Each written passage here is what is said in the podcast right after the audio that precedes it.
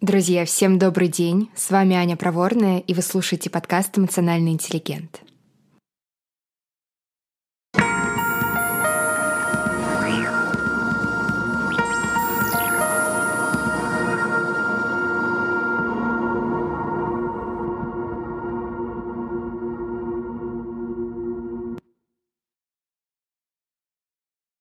Перед тем, как приступить к основной части, я очень хочу вас познакомить с одной классной инициативой нашего русскоязычного подкастерского сообщества, которая направлена на информационную поддержку всех нас в это непростое коронавирусное время. И сейчас об этом расскажет Егор Егоров, один из ведущих подкаста «К тебе или ко мне». Привет, это проект «Остановирус», а я Егор Егоров из подкастов «К тебе или ко мне» и «Чай с психологом». Остановирус – это инициатива подкаст-сообщества по вирусному распространению проверенных фактов о коронавирусе, мерах профилактики, о последствиях пандемии и смежных темах. Все факты предоставлены авторитетными международными и российскими организациями – ВОЗ, ООН, ЮНИСЕФ и другими. А я напомню вам пару важных. Существуют разные мифы о коронавирусе. Вот один из них. Вирус по-разному атакует людей разной национальности, или люди определенных рас могут быть опаснее других. Реальность же такова, что исследования распространения COVID-19, проводящиеся по всему миру, говорят о том, что вирус одинаково распространяется среди людей всех рас. Нет данных о том, что кто-то более заразен или более подвержен заражению. Что еще является не мифом? Это то, что повсеместно растет количество случаев домашнего насилия в карантине. МВД Франции сообщает о росте зафиксированных случаев на 30%, а в Бразилии говорят о росте на 40-50%. Друзья, давайте в свою очередь будем более терпимы друг к другу. Это был Остановирус. Следите за развитием проекта на сайте остановирус.ру.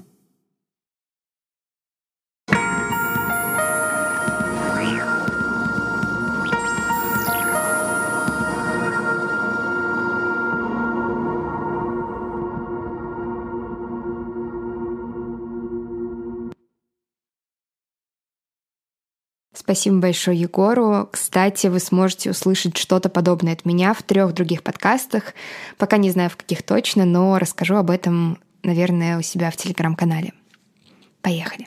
Хочу сегодня с вами снова поделиться еще одной своей метафорой, которая для моей жизни является тоже одной из культовых и да, я отдаю себе отчет в том, что мне весь пятый сезон про какие-то метафоры. Я не планировала, что это будет так, но это так происходит, и я не хочу этому сопротивляться.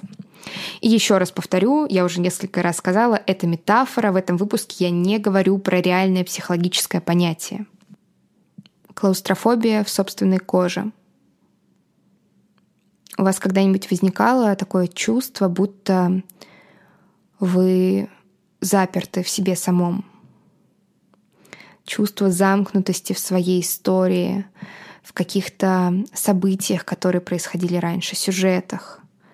Чувство, которое кричит вам о том, что вы не сможете от этого убежать, что вы не сможете жить по-другому, что вы не сможете стать другим. И это чувство какой-то безнадежности, что ли, от того, что вам начинает казаться, что выхода действительно нет, и вы действительно не сможете в своей жизни увидеть что-то другое, что-то отличное от того, что уже было. Это чувство я, будучи подростком, назвала клаустрофобией в собственной коже. И оно звучит достаточно пугающе, и ощущалось оно именно так же пугающе, если не еще сильнее, я сейчас очень хорошо понимаю вообще, откуда это родилась метафора. Когда мне было где-то 15 лет, я очень ясно и очень болезненно начала понимать, насколько мне страшно повторять семейную историю. Я очень люблю свою семью, но в прошлом происходило много событий, которые я не могла понять. Было много драм, трагедий, каких-то обманов, попыток скрыть эти обманы. И это что-то, что просто переполняло меня. И мне очень отчетливо казалось, что то, что происходило со мной и с моим ближайшим окружением, определяет меня. Мне хотелось вырваться, мне хотелось сбежать от себя. Но я не знала как, и мне было от этого ужасно страшно. И в этот момент может появиться вопрос «И чё?» И зачем ты об этом рассказываешь, и зачем это странная метафора. И я на самом деле обожаю этот вопрос, потому что мне кажется, что ответ на него является таким своеобразным критерием хорошей метафоры эм, для меня. Потому что для меня хорошая метафора это не просто какое-то там сравнение, которое каким-то образом описывает э, часть реальности. Это что-то, что позволяет направить свое внимание и найти какой-то выход. И именно эта метафора клаустрофобии в собственной коже помогала мне на протяжении нескольких лет оставлять в прошлом это чувство, это чувство замкнутости и начинать ощущать себя хорошо в собственном теле, в своей коже и свободно в жизни. Каким образом э, мне помогала эта метафора? Что в ней такого ценного есть, на мой взгляд? Клаустрофобия. Страх замкнутости. Страх быть запертым, будь то в лифте или в собственной истории. Страх — это нереальность. Но если от него не отделяться, если не понимать, что страх — это просто мысль о каком-то непредпочитаемом будущем, то этот страх начинает формировать твою реальность. Как это работает? Я как-то раз уже в подкасте рассказывала о таком феномене, который называется самоисполняющееся пророчество, и оно очень хорошо описывает механику этого процесса. Предположим, есть какой-то человек, у которого есть страх того, что в его жизни всегда будут плохие отношения с другими людьми, отношения, в которых, э, например, нарушаются его личные границы всегда. Возможно, этот человек действительно на протяжении своей жизни в основном сталкивался именно с таким отношением. Может быть, его границы нарушались родителями, потом, наверное, была череда каких-то романтических партнеров, которые поступали точно так же. И если человек действительно не отделяется от этого страха, не понимает, что страх — это страх, а не реальность, то что происходит дальше? Он, например, встречает какого-то нового человека, с которым э, он хотел бы как-то общаться, строить какие-то отношения.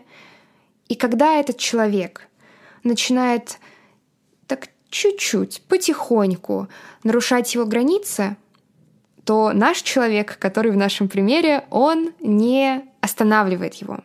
Он не говорит «стоп», он не говорит «а ну-ка, иди отсюда, до свидания, асталависта, всего хорошего, мне такое не надо». И он не пресекает эти нарушения его границ, потому что он живет с установкой о том, что вообще-то так мир работает. Это жизнь, это кусь, а это нарушение моих границ, которое всегда было, есть и будет. То есть в нашем примере страх этого человека быть замкнутым в истории плохих отношений приводит к тому, что он определенным образом себя ведет в этом мире, он не пресекает какие-то э, нарушения его границ в реальности.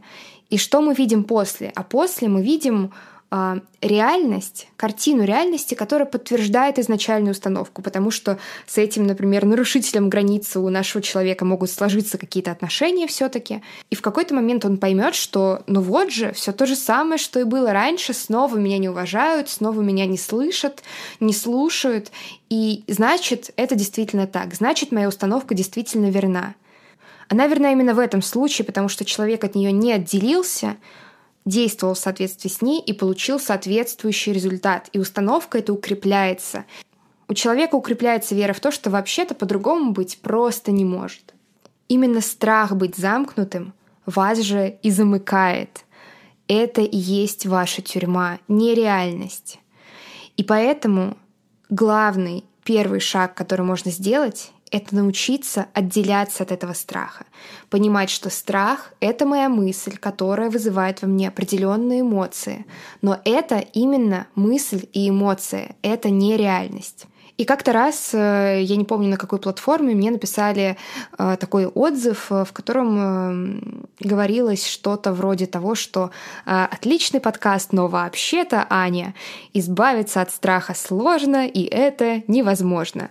Друзья мои, когда мы отделяемся от страха, мы не обязательно избавляемся от него. Вообще-то мы свои мысли не очень-то контролируем, но мы можем влиять на то, как мы к ним относимся. И это и есть самое важное в этом процессе, потому что когда вы отделяетесь от страха, вы видите, что вообще-то мир большой, и помимо вот этой версии, которую предлагает вам страх, есть много чего еще, есть много других возможностей, есть много других путей, и у вас появляется выбор. И в ближайшие пару дней в своем блоге в Инстаграме я поделюсь несколькими проверенными мной любимыми способами отделяться от этого страха или на самом деле вообще от любого переживания, которое может таким образом э, формировать вашу реальность. А, и это будут какие-то способы, которые я применяю с собой, способы, которые я предлагаю клиентам в качестве практик. Поэтому, если для вас это важно, то переходите по ссылке, она есть в описании этого выпуска, и давайте практиковаться вместе. С вами была Аня Проворная, и на сегодня это все. До скорого. thank you